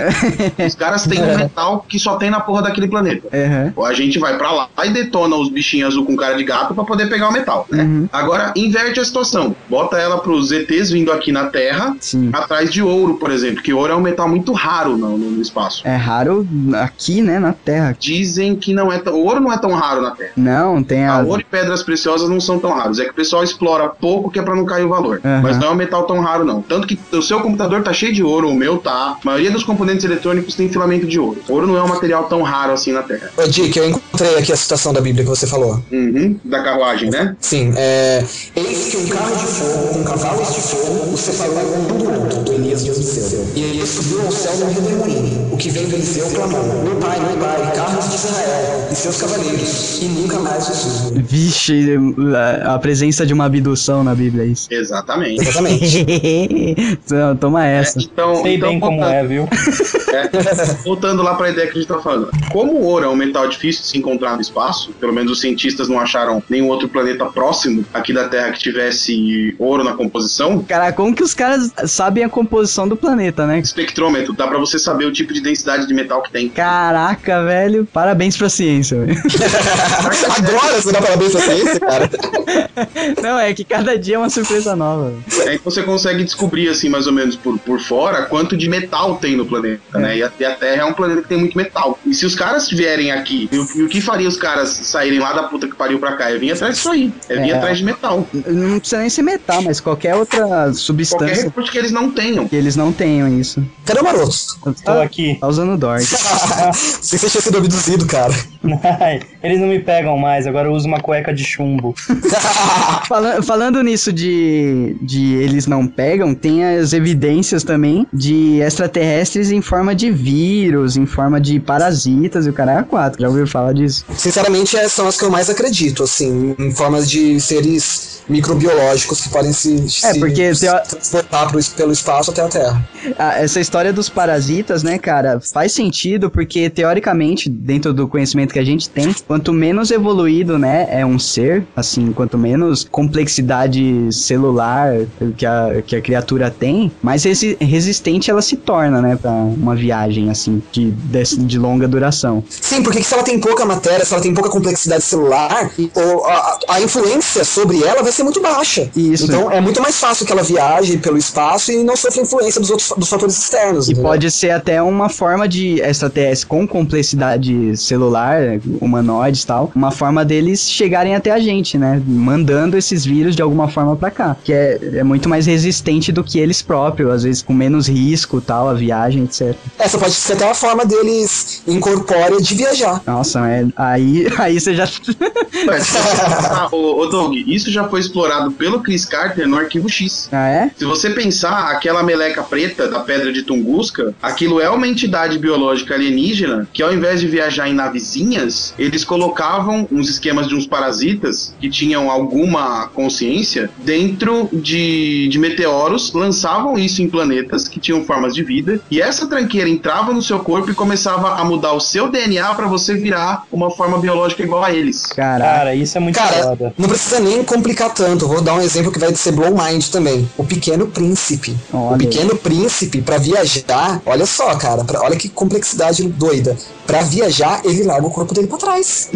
Vai só. Ou vocês não leram O Pequeno Príncipe? Sim, o Pequeno ele pula no meteoro e o corpo dele fica no planeta que ele ele- Exatamente. O, o Vai, corpo vai dele só fica a, trás, cara. vai só a consciência só, né? Não só não a consciência, porque não, não especifica que é uma consciência. Pode ser uma forma de matéria menos complexa. Olha que doideira, meu. É. O Pequeno Príncipe pode ser um tipo de alienígena que tem esse, esse tipo de complexidade pra viajar, cara. Ele queria pegar na tua mão, da conta. Da, da minha mão? Inclusive, existem algumas formas aqui pra você testar. E eu acho que o Maroto se encaixa em várias dessas e eu tô com medo. se, você tem um, se você tem um parasita alienígena te dominando. Às Que vezes. arranca, sua, que arranca sua memória. Vocês lembram no Futurama que tinha um alienígena pequenininho que só tinha um olho e duas anteninhas assim que ele grudava na cabeça das pessoas? É Pessoa o que. Plankton, é o Plankton, acho que é o Bob Esponja, cara. É, então. Era bem parecido com o Plankton mesmo. O olho da galera despiroca assim e domina o cérebro. Então, mas reza lendo aqui, pra conhecer um, um- reconhecer um- uma pessoa que tá com um parasita alienígena, geralmente essa pessoa tem insônia. Começa tenho. O, co- o comportamento geralmente é, não, não tá adaptado aos hábitos, né, terrestres. Então, tipo, a pessoa muda de ideia do que tá fazendo rápido, assim, sabe? Você vai conversar. Aí daí tem a inteligência, que Obrigado. o QI, Checado, checado. o QI aumenta um pouco mais, né? Tem a vida social que você deixa de ter, Porra, merda, eu sou um alienígena, cara. Eu tô dominado. hábitos alimentares, que daí você, você vê é, o maroto comendo miojo o tempo todo. Eu acho que, tipo, Tomando café. não tem, em algum lugar não tem falando que alienígena adora comida de cachorro, uma parada assim? Onde que eu vi isso, cara? Já assisti um filme que era assim. É, não me é estranho. O esquema, de infância, tá ligado? o esquema do maroto é miojo. A E Hot higi- Pocket. Tem a questão da higiene, porque o alienígena é alienígena, ele tá pouco se fudendo pro corpo hospedeiro dele, né? Poxa, eu tomo banho, cara. Mas é porque você precisa trabalhar, faz parte do disfarce. Mas olha, não é não, porque tem uma galera que eu pego o metrô que deve ser bem alienígena, então. Nossa, Ai, cara. feder alienígena morto, né? Cara, Porque Encerrou o questionário e determinamos que 90% dos geeks que estão ouvindo são alienígenas. É verdade. Não, cara, tem mais ainda, tem mais. Eu falei seis só, tem dez, ó. Putz. Tem reprodução, Charles, tá ligado? tem reprodução, que o alienígena não se reproduz como a gente, né? Não tem as necessidades sexuais. Amam. Daí eles, tipo, é na base da reprodução própria mesmo e de parasitar outros corpos, né? Vixe. Ciclo de vida, que os parasitas têm uma longevi- longevidade muito maior que a nossa, né? Aí é, agem em colônia e tal. O corpo hospedeiro ele larga, ele larga o corpo hospedeiro muito fácil. Então, se Maroto sumir do nada e começar a pensar diferente do nada e não lembrar o que aconteceu, isso tem muito a ver com os lapsos de memória, né? Mas isso não seria porque eles teriam uma vida muito curta e por isso eles precisariam trocar de hospedeiro? É, sim, não. ele- eles gastam tudo que eles têm pra gastar daquele hospedeiro e vai pro próximo. Aquele filme A Experiência, vocês lembram? Sim. Muito bom o filme da menina lá, cara. Deliciosas cenas de chocolate. Olha isso. Cara, eu tinha esse filme gravado em VHS. Eu também. Só voltando rapidinho ao assunto, Fala. você falando em, em alienígena que troca o hospedeiro e troca o corpo e tal, já que você indicou o filme, tem invasores de corpos também, né? Porque assim, esse invasores de corpos, ele tem pelo menos três versões. Tem uma versão dos anos 70 com o Donald Sutherland, né, que é o pai do, do Jack Bauer. Tem uma outra versão dos anos 80 e tem uma mais nova com a Nicole Kidman. Todas são muito boas. Nossa, cara. Não é, isso- não é esse que, que tem o, o Elijah Wood, cara? Não. Não, não é não. Não, mas esse Invasores de Corpos é foda, cara. Que, tipo, com, com o tempo eles vão dominando todo mundo, né? Só fica ela e o filho dela, uma parada assim. Isso, Nossa, é muito louco esse filme. Esse com o Elijah Wood é, é a invasão, se eu não me engano. E também é, é o mesmo esquema, são extraterrestres invasores de, invasores de corpos. Cara, é muito louco que eles, eles vão pegando assim a população inteira da cidade e tal. Mas eles, como sempre, têm um ponto fraco, né? A maioria dos alienígenas tem um ponto fraco. Não lembro qual que é o desse, desse invasores de corpos. Então, desses invasores, o mais novo, o mais novo eles são um vírus, né? Aí Uhum. o filho dela tem uma doença rara no sangue lá que repele esse vírus do. Isso, daí usam o sangue dele pra fazer o. Aí usam o sangue dele pra fazer vacina. Nossa. Tudo dos anos 80, o, alien, o alienígena troca de corpo. Ele não troca de corpo com você, ele clona você. Então ele rouba todos os seus fluidos corporais, você seca igual uma múmia e seus fluidos passam pra ele. E ele toma a sua forma. Então não é reversível. Caraca. Tanto Pô. dos anos 70 quanto dos anos 80. E no Voltamos a falar dos anos de Fringe, 70, hein? os ETs ganham. Não, mas é tudo, tudo é referência, né, mano? Hum, Esse da- É base, né? É, tudo é base. Ó, as últimas duas, os dois indícios aí que você é um alienígena, que você é só um hospedeiro. É Esse é a... você afirmando que eu sou um alienígena. Isso. Bem. Tem uma característica de, das raças extraterrestres que é a determinação. Opa. É, porque eles- geralmente eles estão aqui por um objetivo, né? Vão então até o ele. final. É, eles vão até o final, eles não, não param pra conversar assim, sabe? Igual a gente para de trabalhar pra ficar no Facebook. Ah, então acabou, eu não sou mais alienígena. Eu também não. Então, mas, mas o que eu acho do Maroto é que ele trabalha com o Facebook, então faz parte do objetivo. e, Ô, tem, e tem análises clínicas, né? Que qualquer, qualquer chance que ele tem de arrancar um tequinho aí de, de um ser vivo daqui da Terra, ou seja, se o, Mar- o Maroto tá com um coelho na casa dele aí, provavelmente É. tá fazendo experiência com o bicho. Quem vê pensa, né? Poxa, mas qual é a utilidade desse coelho? É. Tá explicado.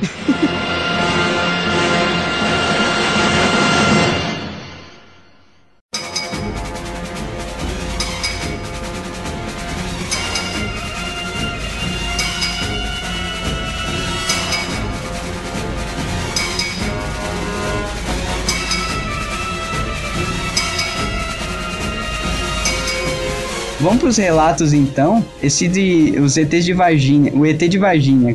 Então, o ET de Varginha é um Grey, né? Só que o mais legal, cara, é que os, os relatos atuais dizem que o ET de Varginha nada mais é do que o Bilu. Ah, tá. Olha aí, Tá explodiu a cabeça de todo. Cara, o, o Bilu já é de uma nova geração. Aquele ET, o primeiro ET de Varginha já deve ter morrido, não é possível os caras duram Mas tanto. ele, ele tem as mesmas características que o Bilu, cara. E os caras que seguem o Bilu acreditam piamente que o Bilu apareceu em Varginha e, eu, e, e, e recentemente apareceu na França. Caraca. Ah, esse Bilo, pra quem veio de outro planeta aí do, do Brasil pra França é facinho, né? Não, o Bilu, o Bilu ele se teletransporta. Cara, eu passei horas assistindo documentário sobre o Bilu. É muito Nossa, engraçado. cara, vocês são Bilu. Vocês E são chega da medo. Cara, o Bilu, então, vamos, quem é o Bilu, né? Quem, quem, quem é esse Bilu? Primeiro que ele, ele tem um nome muito fofo, né, cara? Mas foi a galera que deu esse nome pra ele. E o Bilu, ele é um ET que tem a voz do Marcelinho. Nossa, pode escrever. Ele- então é um ET Marcelinho. Ele é um ET, ele é um ET Grant, ele é baixinho, ele tem 1,20m. Ele podia é, ler os contos extraterrestres, né? E o Bilu, ele é um ET que a galera que segue ele lá do, do projeto Portal, lá do, do Mato Grosso, no interiorzão do Mato Grosso, ele apareceu lá e ele vive lá no meio do mato, cara. E ele, ele cria luzes a partir do nada. E, e ele. Só que a galera não consegue se aproximar dele porque ele precisa preparar o campo eletromagnético. Eu não vi esse vídeo, cara. Esse vídeo é ridículo, velho. Então, é- é- ele beira o ridículo, ele, não, ele, ele ultrapassa ali no ridículo. E essa luz aí que ele cria do nada é uma tecnologia foda chamada isqueiro. Isso. E, não, eles falam que é um fator. celular com lanterna. É. Eles chamam, os, os seguidores dele chamam a tecnologia de reator, tal qual um reator que nós conhecemos do Iron Man. É, o Ark, né? Tá bom. Exatamente, a mesma tecnologia. Senta lá, ET Bilu, senta lá e aprende. É. E o ET Bilu, cara, ele tem um- ele, ele é um ET bem humorado, você encontra vídeos dele brincando com as crianças que vão lá visitá-lo. Ele canta musiquinhas com as crianças e tudo. E, e- e, assim, a maioria dos. do- De acordo com esse projeto, a maioria das aparições extraterrestres aqui no, no Brasil foram próprio. Tá bom. Tá Tá. bom, senta lá, Bilu. Então, tipo, tem, eh, tem um ET na Terra só, né? Que é o Bilu causando em tudo que é canto. É o Não ET. tem mais ET, é o Bilu. É o ET. E ele é um jumper, na verdade, né? Ele se Ele é um jumper, exatamente. O poder de tecno, a tecnologia dele de viagem é jumper. Ele se explode aqui, brilha a luz e ele aparece lá, tá ligado? Ou seja, ele é o noturno. Ele dá um peido, desaparece, vai causar no outro lugar, peida e some de novo. E o pior de tudo, Di, que ele deixa fumaça pra trás. Nossa, cara. Eu acho que, na minha opinião, ele joga o Nokia no chão com a lanterna, ele explode a tempo de correr para a árvore mais próxima. Qual a sua mensagem para a Terra, Bilu? Apenas que busque conhecimento. Vamos falar do- dos poderes dos extraterrestres, então? Pô, quer mais poder do que o ET Bilu, cara? Não, não, mas eu tô falando é poder sério, cara. Ah, não, é realmente. Eu, eu conheço vários ETs, eu conheço um, inclusive, que tem o. O, o, o poder de dominar a mente das mulheres. Ah, quem que é esse? Eu tô zoando, pô. Eu, Ah, eu tá. conheço, eu conheço um que tem o poder de pôr a cueca por cima da calça e voa. ah, tá, esse é É o maneiro. ET latino. Especial. Cara, então, tem é, o que dizem, Não, né? Os poderes dos alienígenas dão, dá pra se dividir entre mentais, Isso. que acho que é o principal, né? É o principal, mais E maneiro. Acho que a maioria dos filmes mostra todo tipo de alienígena com algum poder de telepatia. Não vi muitos com telecinese, né? Tipo, ET É fazendo as coisas raro. levitarem. Mas tem, a, tem a psicocinese, cara. Que é a mesma coisa, né? Que é a mesma é- coisa, né, Douglas? Vamos.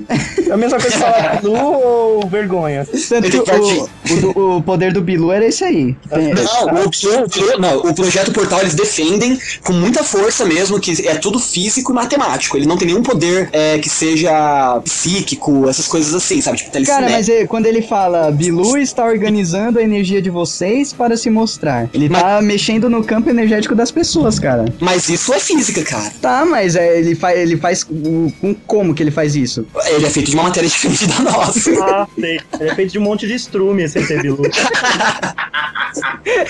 Mas vamos, vamos falar sério agora. Alienígena com poder comprovado. Namekusei Jeans. Mas se for falar de alienígena com poder, a gente vai falar de todos da Marvel, de todos da DC, tá ligado? É, cara. Não, vamos, vamos falar, ó. Psicometabolismo, que daí inclui metamorfose. No que você fala. Porque é uma coisa que parte de, é, de dentro, né? Ele, ele decide que ele vai mudar de forma. Ah, mas não tinha que chamar então um Within? Não, metamorfose é, um, é uma incorporabilidade, que é a questão de você. Não, isso aí é um, um bando, não. É, então, mas quem disse que essas teorias de essas religiões e tal não podem ter sido baseadas em poderes extraterrestres, Maru? Pô, É, quem o disse Di- que as entidades não podem ser, na verdade, Isso, né? exatamente. Aí o Dick pode falar melhor que a gente que ele é o pai Dick jogando no nele. não lembrava mais desse apelido. Pô, vocês me fodem, hein? Qual a sua mensagem para a Terra, Bilu? Apenas que busque conhecimento. E já que vocês querem brigar aí, né? Que vocês estão falando de. Não, mas é, são poderes do extraterrestre, são não sei o quê. É, não se esqueçam das leis de Clark, tá? Do as quem? três leis de Clark. É algo Quais que- são as três leis de Clark? Conte mais, Dick. A, a- a principal das três leis de Clark é qualquer. Pera, de Clark, de Clark Kent? Clark Kent, esse mesmo, Kal-El. né? Então, o Arthur C. Clarke era um escritor britânico e ele escrevia muito sobre tecnologia e tal, e ele criou três postulados sobre a tecnologia. E a terceira lei é a mais legal de todas, que eu vou ler pra vocês. Qualquer tecnologia suficientemente avançada é indistinguível de magia. Ah, muito bom. Muito bom. Então, por exemplo, um computador pode ser magia pra um macaco. É, ou, pro, por exemplo, um próprio humano do século XIV. é, pior que Ah, sem dúvida, é verdade. Pior que é. Tá? Então, assim, o que a gente fala que, por exemplo, o Bilu com seus poderes especiais, ele pode estar usando uma tecnologia que a gente não entende. Um relógio super foda que a gente não tem. Sim, ele tem o relógio que tem um DeLorean dentro, ele tira o relógio, entra no DeLorean, viaja no tempo e volta. Mas é, faz sentido. É o que eles defendem lá no Projeto Portal. Projeto Portal. Você, tá, você, você entrou Projeto pra essa porra, né, cara? Pode falar, você entrou, né? Você, você uh, escreveu o formulário hoje. Você acha que minha tatuagem não é do Projeto Portal? Olha aí. E um dos poderes aqui, ainda no psicometabolismo, é a regeneração celular. Isso É, o, o healing e o self-healing. É, o self- Wolverine. self-healing é maneiro, que daí aí comprova que se eles quiserem causar com a gente, fudeu, né? Porque nossas armas não vão adiantar de nada, né? Pera, pera aí, ô, ô Douglas, é, repassa os tópicos que você falou. Comunicação mental, é, cura, É, mais? metamorfose, incorporabilidade, Aham, respiração celular, aham. a gente tá, camuflagem. É, Você tá falando de Jesus ou do ET?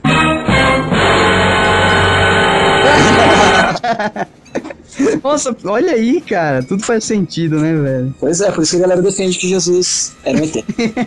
Pode crer, cara. E, e voltando pra essa parte da regeneração celular, que eu acho muito foda, o lá na- no Dragon Ball tem o céu, né, cara? E o Piccolo? É, o Piccolo. Afinal, o Piccolo só é, o céu só é, os, tem regeneração por causa do Piccolo. É. Ele tem as células do Piccolo. Tinha esquecido isso, é que eu lembrei da, daquela questão do ter que jogar um poder tão forte que acabe com o, a nível celular do cara, né? Senão, tem que desintegrá-lo pra conseguir matar. é, senão ele se regenera. Qual a sua mensagem para a Terra, Bilu? Apenas que você conhecimento. Outra, outra característica legal, assim, não sei se pode ser colocado como um superpoder, mas pode ser uma característica evolutiva, é de alguns livros de banca que falam que os ETs não precisam se alimentar mais, então eles não têm boca, entendeu? Então eles, eles têm essa mudança é, física mesmo. Aí já é uma questão de evolução mesmo, né? É, ou de fotossíntese também, né? É base- mais baseado em fotossíntese mesmo. Ah, mas até aí, cara, fotossíntese varia muito de acordo com a sua distância pro sol, não é? Não, você não pode ter uma overdose de energia se você chegar muito perto de, de luz, sei lá. Mas por que eles precisariam chegar perto do Sol? Eles podem ser de muito mais longe. Mas eles viajando pra cá, eles teriam uma overdose. Ou, Aí você tá, ou aí uma você tá falta. partindo do o, o princípio Kalel, velho. É, O então. seu sol é vermelho e você é assim. No sol amarelo você é assado. Ah, sim, mas então, a partir do momento que eles vão pra um lugar que é teoricamente bem diferente do, do ambiente deles, né, cara? Eles podem ficar literalmente assados, né? ou ficar muito assado ou faltar energia pra eles, né, cara? Cara, eu acho que é mais um esquema que tem um, uma linha de monges indianos, né? Que eles se alimentam não de luz, eles falam que vivem de luz, né? Mas o cara não faz fotossíntese. Aham. O que ele alega é que ele absorve a energia cósmica, ou seja, a energia do planeta, a energia do whatever que seja. Ginkidama, né? É, e ele absorve a energia do planeta e com isso ele não precisa se alimentar. Então, dependendo do grau evolutivo desses bichos aí, vai saber se eles não fazem a mesma coisa. Né. E a gente acha que é uma fotossíntese, né? Porque a planta não vive só do sol, né? Ela precisa pegar nutriente da terra. Então, para fazer fotossíntese, você precisa ter algum tipo de nutriente, algum tipo de mineral. Dois é superpoderes, entre aspas, né? Do, dos extraterrestres muito loucos são visão remota, que eles podem ter clara evidência à distância, assim. Eles podem enxergar, enxergar de, uma, de um ponto é, escolhido por eles mesmos à distância, teoricamente. E a visão em 360 graus. Você tá me dizendo que o ET tem a espada justiceira. é, olha aí. Mas é, cara. E a visão 360 graus, Guilherme. Uma coisa legal também que eu, que eu pensei que você ia falar com esse negócio de visão é de, de visão do futuro, né? É, entra em clarividência isso aí, né? Então, a clarividência ela poderia ser explicada até, até pela física, cara. Se eles tivessem um, tipo de visão de velocidade, por exemplo, uma visão que não respeitasse o, o espaço e o tempo. Se eles não, não teriam, eles não estariam vendo o futuro pelo, por uma clarividência espiritual, mas por, pelo- Fisicamente, né? isso, por uma mudança Ele física, isso, por uma mudança física no, no, no- no sistema ocular que aumentasse a velocidade do que ele está enxergando. Então ele enxergaria todas as coisas muito rápidos e voltaria muito rápido, e dessa forma ele teria, ele saberia o que, o que vai acontecer, por uma mudança no espaço e no tempo. O ET com pré-cognição é, é complexo. Aí aguenta, né? Qual a sua mensagem para a Terra, Bilu? Apenas que você conhecimento. Vamos agora então falar das fraquezas. Que hum, quando, quando você vê assim um Grey, por exemplo, ele tem um corpo muito frágil, né, cara, teoricamente. É, porque ele não precisa mais de. de, de, De força. Ele não Isso, precisa- ele não precisa mais de força. Ele chegou num estado mental tão evoluído que não precisa mais de, de corpo. É, o que a gente falou Forte. lá, do- quanto mais complexo é o ser, mais frágil ele se torna, né? Verdade. Teoricamente é isso, a maioria dos extraterrestres que a gente tem, assim, listados, tem o corpo bem frágil. Então, se... É, mas é, é uma coisa estranha no Grey que eu volto a falar que o Grey, na verdade, é um traje. É, Não, ele não é um, um ser. Você não tem relatos, por exemplo, de massa muscular no Grey. é como... Pode olhar toda a foto do Grey, tipo, apesar dele ser humanoide, inclusive, re- cara, o reptiliano, todo o desenho do reptiliano, Ele é ele é forte. meio troncudinho, né? Isso. Ele é forte, então ele tem massa muscular. O Grey não tem. Agora, se você olha um astronauta, você não diz que que ele tem massa muscular, você vê só aquela capa gorda em volta do cara. Caraca, mas é, se o Grey é um, é um traje, imagina o, o que tá por dentro, cara, a finura daquilo, velho. Se- Ou a composição é outra, né, Doug? É, pode ser um gás, né? Tipo uma É um gás que, que consegue É um- sustentar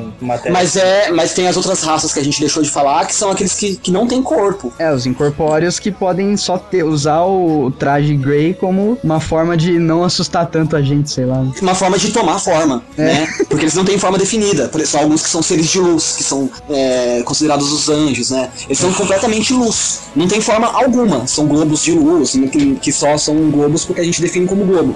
Mas que eles não têm nenhuma, nenhum tipo de forma corpórea. Assim, o traje Grey pode ser justamente isso, uma forma de tomar forma. A menos que eh, as ilustrações que a gente vê por aí de alienígenas no formato Grey ou Zeta com escafandro sejam realidade, né, cara? Que a partir do momento que ele tá com escafandro pra simular ali a atmosfera dele, ele, ele não é um ser de luz, ele realmente é um ser vivo ali com, com metabolismo e o cara é quatro. Né? Que também é, é uma das fragilidades, né? A partir do momento que eles viajaram até aqui, teoricamente o nosso ambiente não é o mesmo que o deles, então às vezes é sensibilidade à luz ou a falta de luz, alguma coisa. Pelo tamanho dos olhos, né, retratado na maioria das raças, ser grandão, provavelmente eles têm sensibilidade à luz, né? A E é grande. por isso, e é por isso que o ET Bilu não deixa ninguém ligar a luz perto dele.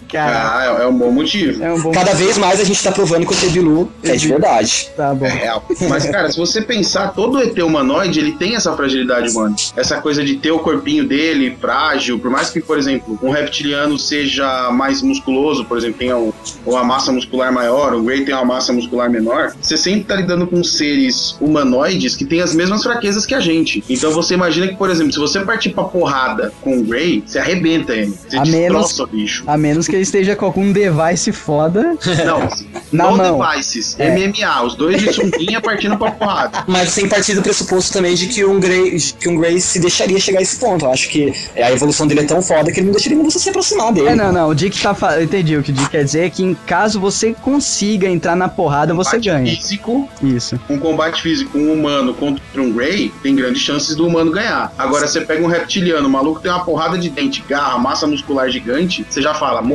Qual a sua mensagem para a Terra, Belu? Apenas que você conhecimento. Outra fraqueza que a gente pode colocar são os nossos vírus e doenças, né? Isso. Que são retratados em diversos filmes também, que os ETs morrem por conta do. É porque a gente, a gente como resultado de evolução, né, a gente evoluiu também pra suportar esses vírus, né, e essas doenças. Mas é não quer dizer que no planeta deles ou de onde eles vieram tiveram esse mesmo tipo de evolução, né? Então, realmente é uma fraqueza deles, às vezes o nosso vírus da gripe pode ser mortal pra eles, né? cara? Por isso que eu rebato que aquela porra é um Ó, Dick. Quem se arriscaria a meter a mão num bicho que ele não conhece, a respirar o mesmo ar de uma desgrama que ele não sabe o que que é?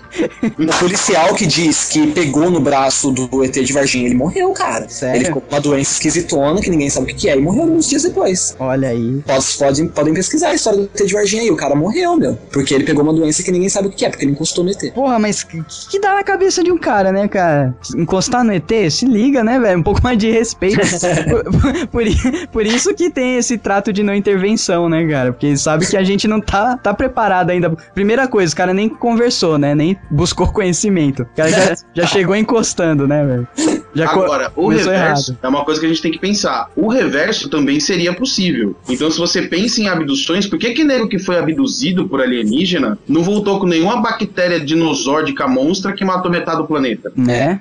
Talvez eles sejam tão evoluídos que eles conseguiram exterminar esse tipo de, de Eles são, eles são esterilizados, cara. Você acha? Pra, pra eles viajarem de um lugar a outro do, do universo, você acha que pode ter algum tipo de chance de pegar uma doença dentro de uma nave espacial, por exemplo? Ô, Douglas, Oi. se você pega um ser humano e coloca ele num ambiente estéreo, ele não está estéreo. Ah, Você sim. tem bactérias no seu próprio corpo. O ET tá enfiando o dedo, o dedo da sonda no seu toba. ele, Cara. tem, ele tem coisas na unha dele, porque esse ET tem unha, todo desenho do ET tem Ele cheira de ET embaixo da unha. Cara, mas isso não quer dizer Uma que hora ele... ele limpou a bunda dele de ET e você saiu bactérias de ET. E ele enfiou isso no seu. Cara, mas a gente, tá, a gente tá sendo prepotente em achar novamente que o ET tem uma matéria tão simples quanto a nossa. Não, e, e outra coisa, Dick, isso não quer dizer que eles não tenham uma tecnologia de esterilização, entendeu? Eles podem colocar um corpo humano dentro da nave, mas depois eles apertam um botão lá que um gás foda esteriliza tudo, entendeu? Ou alguma coisa desse Ah, tipo. Eu acho mais fácil o ET viajar bilhões de anos-luz acima da velocidade da luz e não acho fácil ele esterilizar uma porra de um ser humano. ele viajar bilhões de anos-luz eu acredito, agora esterilizar um ser humano, não. Caraca, Não dá. isso é um amor pela própria raça, né, cara? E é por isso, e é por isso que a gente não saiu do, do nosso planeta ainda, cara. E nem vamos sair até, até o mês que vem, né?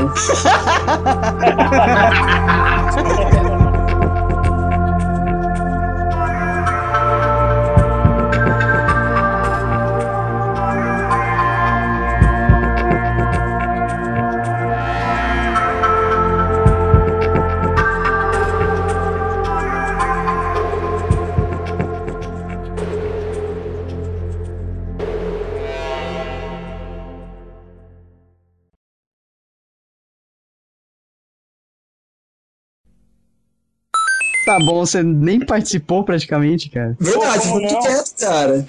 Ah, que digamos que eu não manjo das putarias, né? Como não manja, você foi abduzido, cara. Ah, mas você tá sempre dormindo, ou com o olho virado. Olho virado, então Ou tinha. de costa, né, maroto? Se o, É, Maroto, então. se o Maroto virou os olhos é porque tinha unha mesmo, Dick. Pô, sempre tá rolando aí um prazer, não dá pra ficar olhando.